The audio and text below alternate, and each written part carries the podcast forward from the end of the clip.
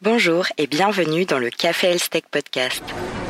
Le Café Health Tech Podcast, c'est le premier podcast dédié à la Health Tech en France propulsé par Tech2Med. La rentrée s'annonce chargée dans le milieu de la Health Tech. Comme toujours et pour démarrer ce nouvel épisode, voici un tour d'horizon des dernières actualités. Un projet de décret détaille les données qui seront accessibles via le Health Data Hub. Voici ce qu'il faut en retenir. Le système national des données de santé, ou SNDS, sera mis en œuvre conjointement par le Health Data Hub et la Caisse nationale d'assurance maladie. Il sera constitué de deux éléments. Une base de données principale couvrant l'ensemble de la population et un ensemble d'autres bases de données non exhaustives constituant le catalogue.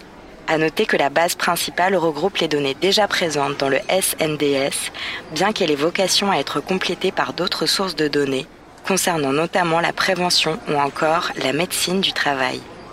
Les demandes d'accès aux données doivent être déposées auprès du Health Data Hub ou de la CNAM et ces dernières doivent être mises à disposition dans un délai raisonnable, bien que celui-ci ne soit pas précisé. Enfin, la plateforme permettant l'accès au hub est prévue pour le mois de juin.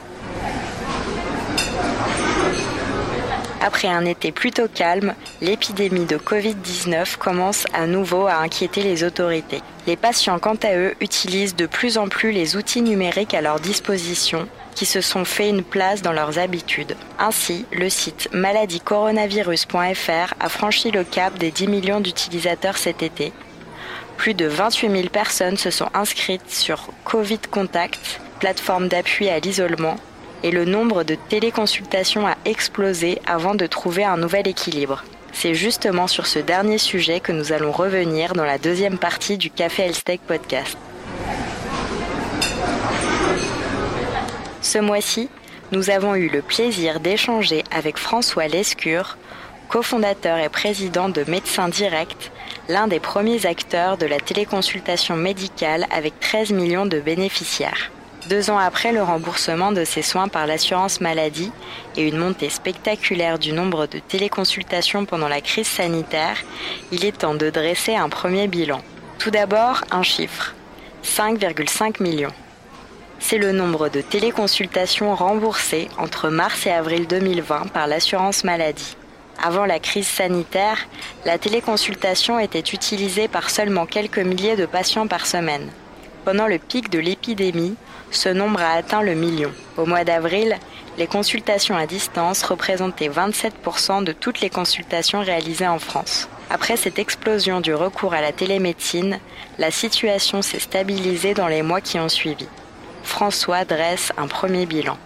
Vous savez que dans la, dans la partie télémédecine, il y a une télémédecine qui est opérée par euh, l'ensemble des médecins du territoire euh, qui ont, à qui on a mis des outils à disposition pour faire la télémédecine. Donc, euh, quand on parle de 5,5 millions de téléconsultations remboursées par la sécurité sociale, c'est la part des téléconsultations, notamment entre les patients et leurs médecins traitants, puisque pendant la crise du Covid, la plupart des cabinets médicaux étaient fermés et on sait tous que les médecins traitants ont fait l'acquisition d'outils pour permettre de faire la téléconsultation mais euh, une grosse partie de ces consultations qui n'est pas pris en compte dans ces 5,5 euh, millions, ou en tout cas pas en totalité, il y a une partie des téléconsultations qui ont été faites euh, sur d'autres modèles que le modèle remboursé par la sécurité sociale et qui sont des modèles bah, comme le nôtre, Médecin Direct,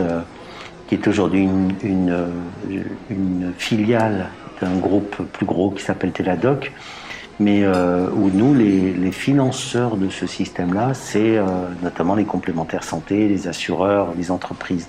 Et euh, on n'est pas les seuls dans ce domaine-là. Il y a d'autres sociétés comme les docteurs, les Davies et, et d'autres qui ont ce modèle-là. C'est un modèle B2B2C. Donc on fait financer la téléconsultation, c'est gratuit pour les utilisateurs, on le fait financer par des acteurs intermédiaires. Et puis il y a aussi le modèle B2C où les patients payent leur consultation et ne demandent pas forcément un remboursement par la sécurité sociale.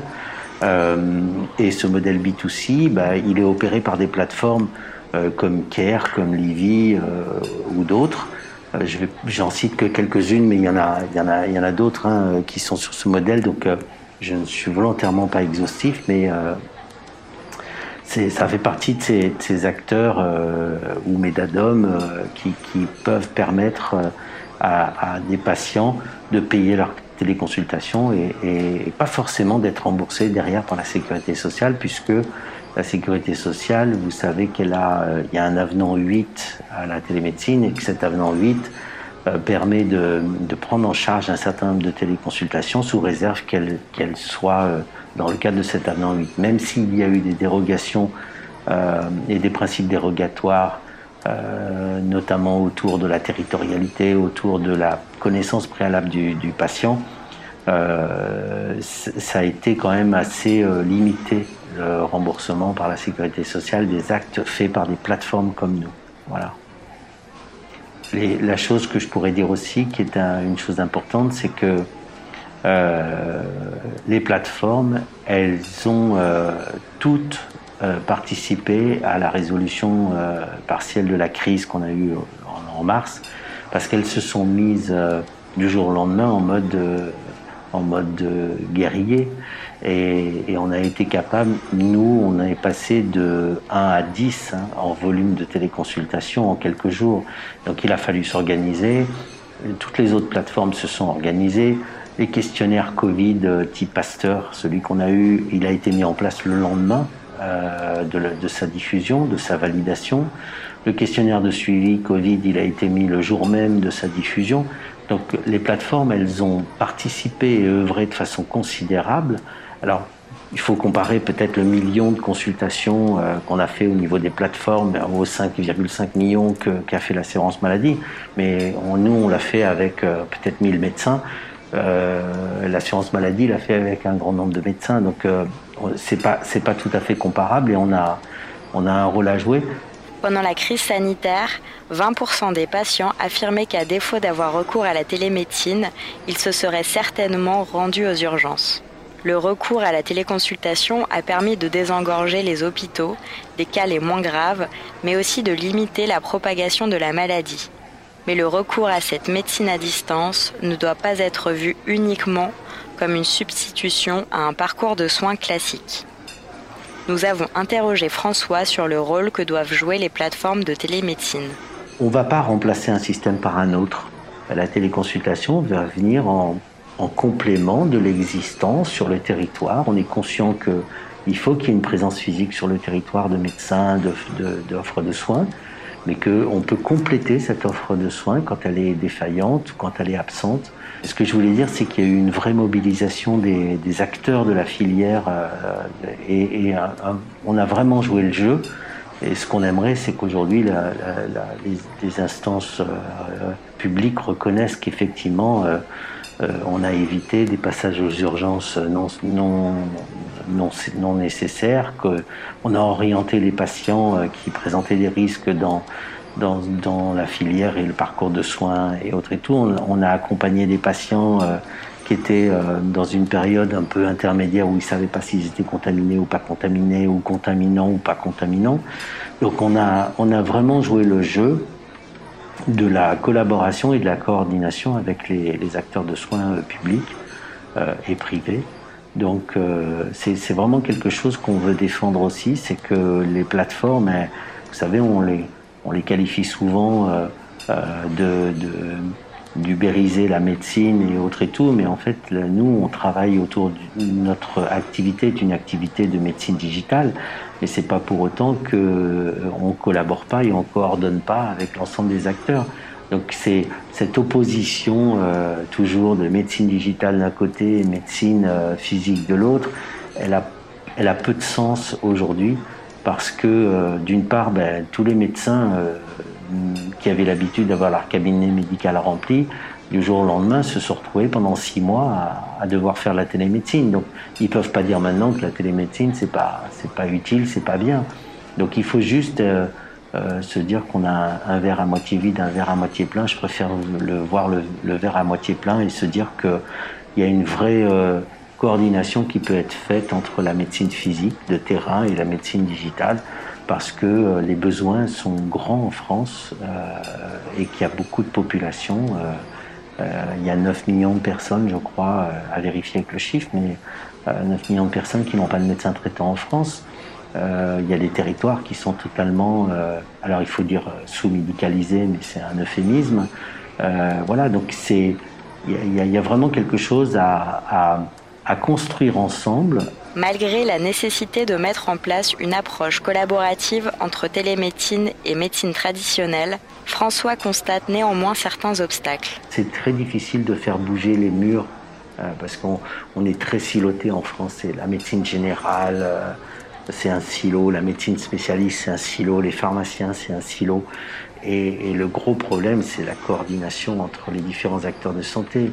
C'est pas euh, c'est pas à vous que je vais dire que euh, le nombre de fois où on refait des examens à l'hôpital, mais vous en avez fait un juste avant, mais il n'y a personne qui a l'information que vous l'avez faite. Et quand vous dites ah mais je l'ai déjà faite, oh, on va la refaire parce que le temps d'aller chercher les documents, le temps le digital, il permet de, remonter tout, ce qui est très important comme document au travers du DMP ou au travers d'autres choses, de remonter ces informations et qu'elles soient disponibles à l'ensemble des acteurs, qu'ils soient à distance, qu'ils soient en physique ou autre et tout. Et puis il y a une, euh, je, trouve qu'il y, a, une problématique aussi qui est, qui est tout à fait française, c'est que euh, euh, il y a eu un, déploiement euh, assez harmonieux au travers des avenants de la télémédecine qui a permis une ouverture assez, simple et assez considérable du sujet. Sauf que souvent, on, rajoute une complexité qui n'aurait pas de raison d'être. Je prends pour exemple euh, la visio. Euh, en France, on impose que pour que l'acte de télémédecine soit fait dans de bonnes conditions, il faut que ce soit une visio. Sauf que je suis désolé, mais le nombre de fois où on a essayé de faire des visios euh, avec des patients et c'est pas possible parce que euh, généralement la personne est aussi dans un, dans un, dans un désert numérique où vous avez de la 3G et à peine de la 3G, c'est pas la peine de faire de la visio. Donc on bascule sur le téléphone ou on bascule par écrit parce que c'est la seule façon de rendre service aux patients et d'apporter et cette contrainte technologique, c'est quelque chose, euh, c'est comme si je vous mettais une, voiture très très puissante, mais par contre je vous mets des toutes petites roues qui vous empêchent d'aller vite. Donc c'est un peu contradictoire avec la volonté d'aller vite et la, contrainte qu'on met par-dessus de mettre des toutes petites roues qui empêchent d'aller vite. Donc c'est ça qui est, qui est un peu compliqué en France, c'est que on a des très bonnes idées, on a envie d'aller de l'avant, on a envie de déployer, mais derrière, on ne va pas jusqu'au bout du, raisonnement, on ne va pas jusqu'au bout du système. Euh, euh, et, moi, je suis dans, mon état d'esprit, je suis plutôt un peu anglo-saxon, c'est de dire euh, on laisse le système se déployer et on régule les excès. Parce que nous, on fait la loi et ensuite on s'aperçoit que la loi, ben, malheureusement, elle empêche tout et puis euh, on refait une loi, puis en fait on perd, on perd énormément de temps. Il y a un élément qui est dans le déploiement du digital qui est un élément absolument essentiel à considérer et que malheureusement les politiques ne considèrent souvent pas, c'est le temps.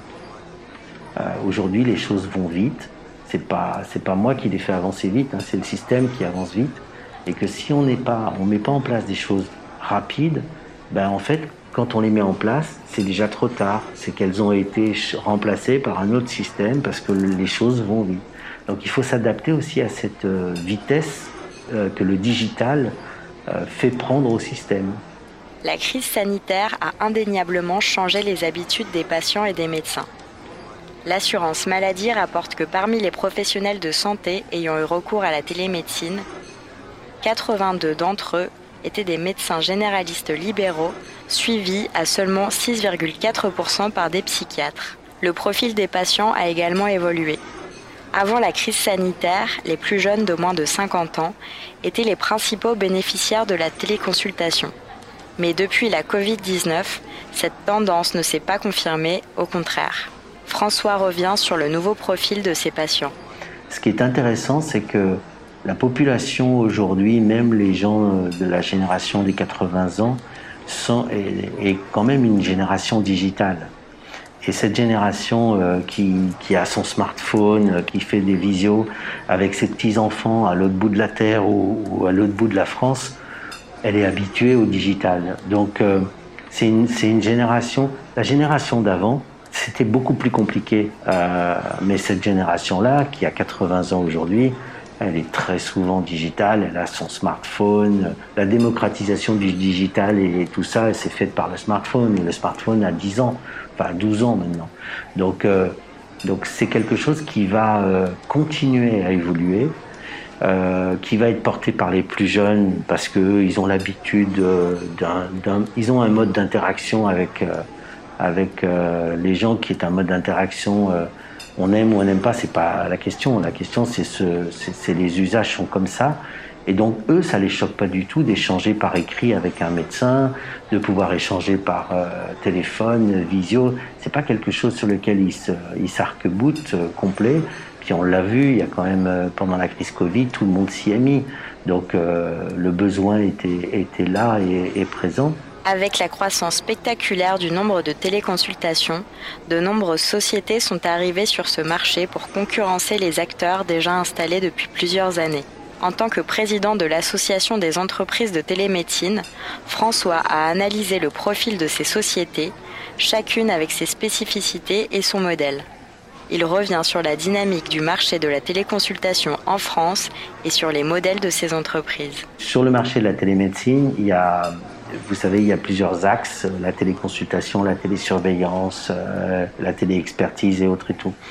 Il y, a, une vraie dynamique autour de la téléconsultation parce que c'est la plus ancienne euh, qui a été euh, déployée et puis qui a été accélérée avec le Covid-19. Mais euh, c'est quelque chose euh, où il y a, il y a aujourd'hui, je dirais, une, une soixantaine, 70 acteurs euh, identifiés, tous qui ne sont pas au même niveau. Euh, il y a des acteurs autour du B2C, donc qui vendent en direct. Il y a des acteurs au niveau du B2B, du B2D, euh, donc de vendre directement au docteur. Euh, de vendre directement aux patients, il y a des B2B2C, donc il y a différents modèles qui sont exprimés aujourd'hui. J'ai pas la répartition de l'un et l'autre. Je pense que les modèles B2B2C qui font appel à un payeur intermédiaire, ça se compte sur les doigts de main maximum. Euh, voilà, après, c'est des acteurs de B2C. Euh, c'est pas forcément gênant parce que chacun euh, trouve finalement son marché et arrive à trouver. Il y a un marché quand même assez gros. Hein.